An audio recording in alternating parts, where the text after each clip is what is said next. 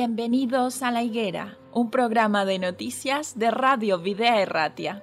Queremos poner un punto de vista cristiano a lo que hay detrás de cada noticia, en un momento confuso, inestable y lleno de incertidumbres. Vamos a tratar de encontrar los protagonistas que actúan en cada realidad. Nos detendremos en las noticias que nos hagan ver el esfuerzo y la generosidad de verdaderos creyentes colaboradores de Dios en este mundo, personas que se entregan de forma altruista, dando lo mejor de sí. Pero no dejaremos de resaltar la realidad y los intereses de aquellos que actúan sin valores y hacen más difícil la vida en este tiempo. Colaboradores de la injusticia que ayudan o realizan auténticos desmanes y que permiten con pasividad los peores abusos. Nosotros como cristianos tenemos un mandato de Jesús en Mateo 24, 32. De la higuera aprended la parábola. Cuando ya su rama está tierna y brotan las hojas, sabéis que el verano está cerca. Tenemos que saber el tiempo en el que estamos viviendo. Un tiempo difícil para los que no creen, pero para los creyentes un tiempo lleno de esperanza. Bienvenidos a la higuera.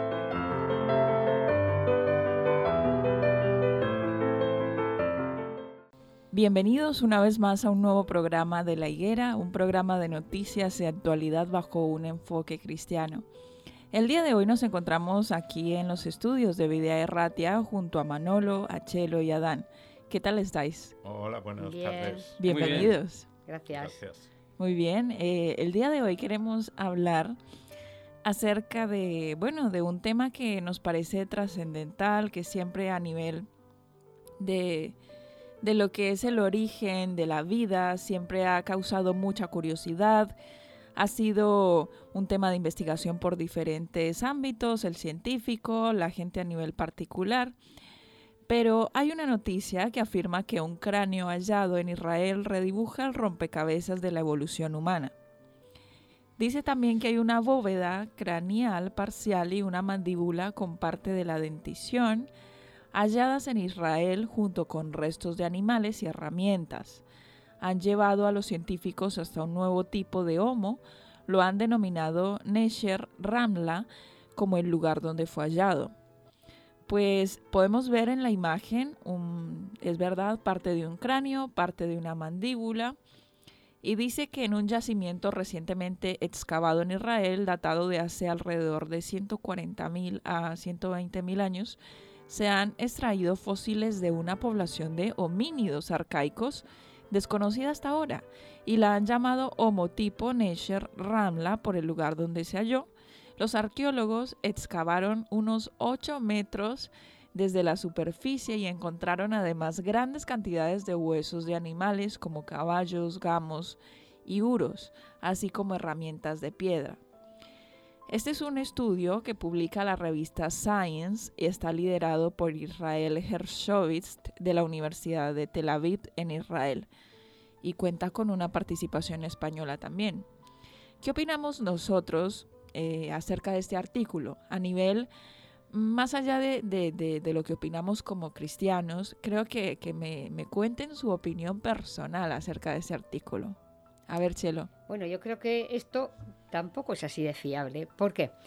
Pues porque hace un tiempo nos decían que han encontrado en eh, Atapuerca, o no sé dónde, un... Pues, en eh, Austria. Eh, en, bueno, en Austria también. nos contaron que habían encontrado. se supone, se supone que, es el primer ser humano en una cueva, pero cuando te dicen los años, pueden ser no sé cuántos millones de años, en otras ocasiones son muchísimo más millones de años, en otra ocasión eh, lo aumentan no sé cuántas veces, entonces dices, ¿hasta qué punto esto es real? disminuyendo. Claro, ¿hasta qué punto esto es real? Nosotros, como tú bien has dicho, como cristianos, sabemos cuál es el origen del mundo. Sabemos que la Tierra, o sea, el ser humano sobre la Tierra, no tiene más de 6.000 años. Esto para los científicos, esto para los arqueólogos es locura que digamos esto, porque siempre buscan millones de años atrás. De todas maneras, ¿qué sentido tiene? Eh, ¿qué, vamos a conseguir con esto? Yo entiendo que los arqueólogos tienen pasión por su, por su carrera, por su oficio, les encanta y trabajan en ello porque les gusta, pero mm, si es que es que más claro que está en la Biblia no puede estar en ningún sitio. entonces, entonces em, esto no te lo terminas de creer porque, porque no coinciden en los años. O sea, lo que antes te decían que eran no sé cuántos millones, ahora son miles. Entonces, eh, ¿hasta qué punto esto es creíble? Pero el debate en esta noticia no son los años, ¿no? Que hace que se ha encontrado, o sea, que existieron. Bueno, lo que se está, lo que se está proponiendo de parte del especialista, del autor de este artículo, es que sea, no se considera oportuno proponer una nueva especie. Simplemente se explica como que forma parte de paleodome o paleopoblación que le llaman, que es estrechamente relacionada con otros paleodomes del corredor levantino, es decir, que han sido parte de, la población de los orígenes del mundo, pero que no sean de otra especie. Eh, ¿Qué se pretende? ¿Encontrar al primero, al primero de todos, al primer ser humano? No, dice, dice que no, que no, que no cree que es el primero. Ya. Simplemente que hace parte de los originarios. Pero mira, mira que hoy, hoy día, eh, nosotros estamos aquí en un mundo avanzado y sabemos que hay en el Amazonas, eh, hay tribus que las personas que van allí descubren como que están a veces todavía en el Paleolítico. O sea, la forma en que esas personas viven y mueren posiblemente tengan hasta una anatomía diferente a la nuestra. Y si dentro de 100 años van y le descubren, dicen, pues tienen un millón de años y no tienen un millón de años. Y bueno, y nos están aceptando también que distinguir entre estas especies en esas circunstancias es arriesgado.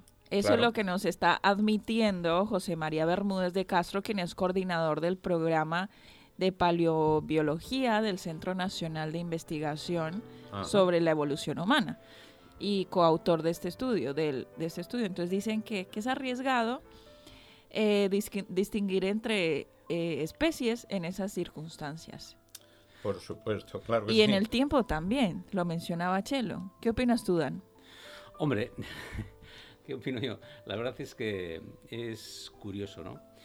A los creyentes, con todas las matices que se pueda hacer, a los creyentes que creen en la literalidad de la Biblia, se nos tachan de, de personas con muy poco criterio, ¿eh? Esto es que si no tienen criterios, si se creen lo que viene en la Biblia, incluso dentro de la Iglesia Católica a mí me resultó muy chocante cuando en un comentario de del Génesis ellos decían que era una leyenda, una leyenda la creación del hombre, ¿no? Es una leyenda para darles a entender a la gente que era menos inteligente de, de, cómo había sido la creación, pero una leyenda, no nada más, ¿no? Es curioso también otra de las cosas después digo cuál es mi opinión. Es curioso también que venga eh, y tenga que ser en Israel, ¿no? Que tenga que ser en Israel quizás donde eh, las, Sagradas Escrituras tuvieron una parte fundamental, casi exclusiva, ¿no? Es curioso y que viene a rebatir la, Biblia y el relato bíblico, ¿no? Yo creo que antes se decía que los Homo sapiens eh, habían sido los sucesores de los neandertales, ¿no? Sí. Y ahora, como hay mucha confusión, como tú has dicho, Chelo, de los años, entonces dicen, no, no, no, ha habido especies que han convivido en el mismo tiempo, neandertales, eh, Homo sapiens, y, hay otras especies. Y esto se basa en una parte, eh, una parte parcial del cráneo, una de la bóveda del cráneo humano. Es un, por la fotografía, no tendrá más, más de 8 centímetros, ¿eh? La bóveda, más de, y una mandíbula, ¿no? Y con eso y con unas, con unas que han encontrado unas herramientas que dicen que son las que utilizaban, ¿no? Han hecho toda una filosofía de qué pueblo habitaba entre los años 40.000 y 120.000 años ah, antes de Cristo. Ya. Eso, pues bueno, a nosotros nos tachan de, de, que tenemos poco criterio y somos poco, poco exigentes con la Biblia, y ellos tienen una ambigüedad tremenda. Total, total. Sí, sí, sí, sí. Por eso no, no terminas de creer las noticias estas. Bueno, nosotros no porque somos cristianos, pero incluso la gente que no es creyente habrá mucha gente que no que tampoco entienda esto ni crea esto porque hay tan tal confusión o sea no hay nada claro no no hay nada o sea no no van eh, pues mira, nos hemos confundido en dos, tres años. No, es que no tiene nada que ver con esto, son miles de años. Ahora hay un tema que es el ADN, que dicen que no lo han estudiado todavía con el ADN, ¿no? Aquí con el ADN se podía hacer pues una conexión con todas las, seguro, ¿eh? con todas las razas del mundo, ¿no? Yo cuando estaba en clase sí que me acuerdo que decían, hay una forma de datar los huesos, ¿no? El carbono 14 y 16. Carbono 14, sí. con los isótopos 14 y 16, ¿no? Sí, lo que pasa es que eso, perdona, pero luego se demostró que esto no era muy exacto. Lo que yo leí al menos. Sí, sí. Eh, yo me acuerdo todavía de una referencia que... yo se lo dije a la profesora ¿eh? eh en, la, en esa época.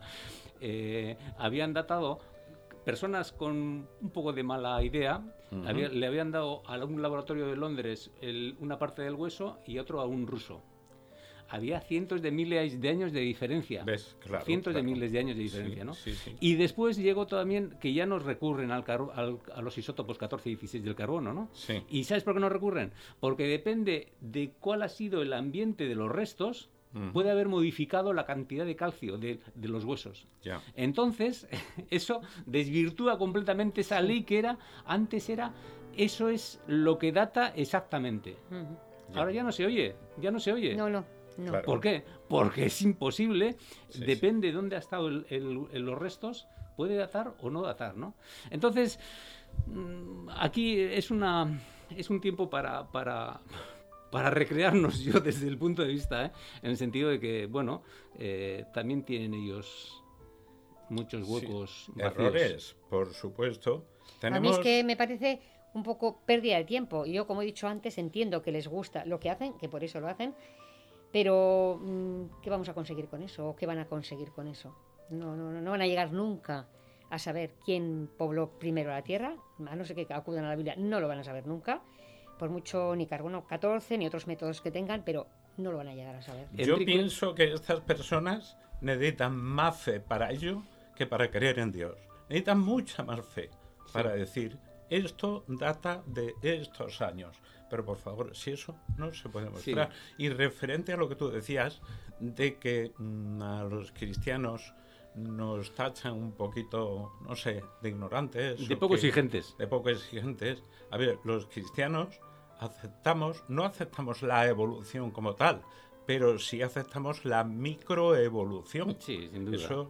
Eso es algo que, por supuesto, pero de un punto de vista, es decir, somos seres creados que hemos evolucionado, unos más y otros menos. Y eso hoy día... Por la tecnología, por el clima, por el dónde estamos habitando, por, por, mil, por mil historias. Eso es, una, eso es una... El otro día tuve una... Enrique Musatadi tuvo una charla el sábado.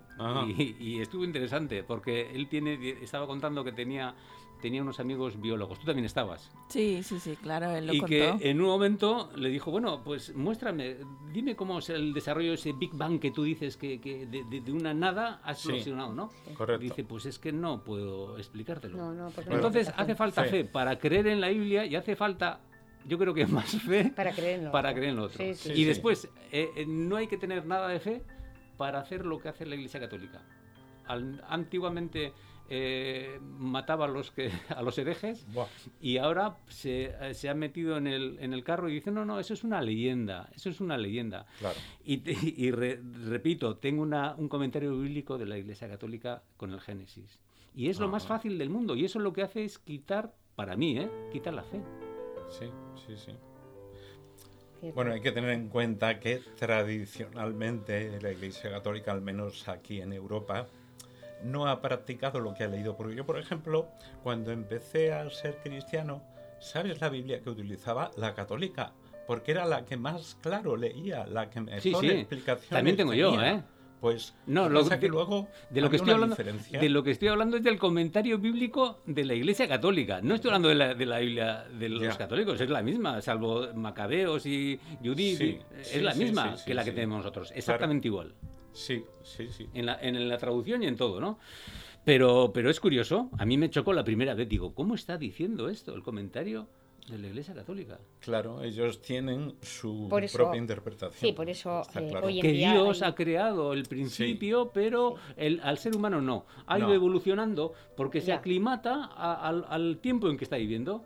Hace 400 años mataba a la gente por, por decir que eh, hablar en contra de Dios y ahora como ya no ha podido ser desde quién fue el, el inglés este, sí hombre, bueno, un científico que les demostró que él no giraba el universo alrededor de la Tierra, sino que la Tierra giraba alrededor, del Sol.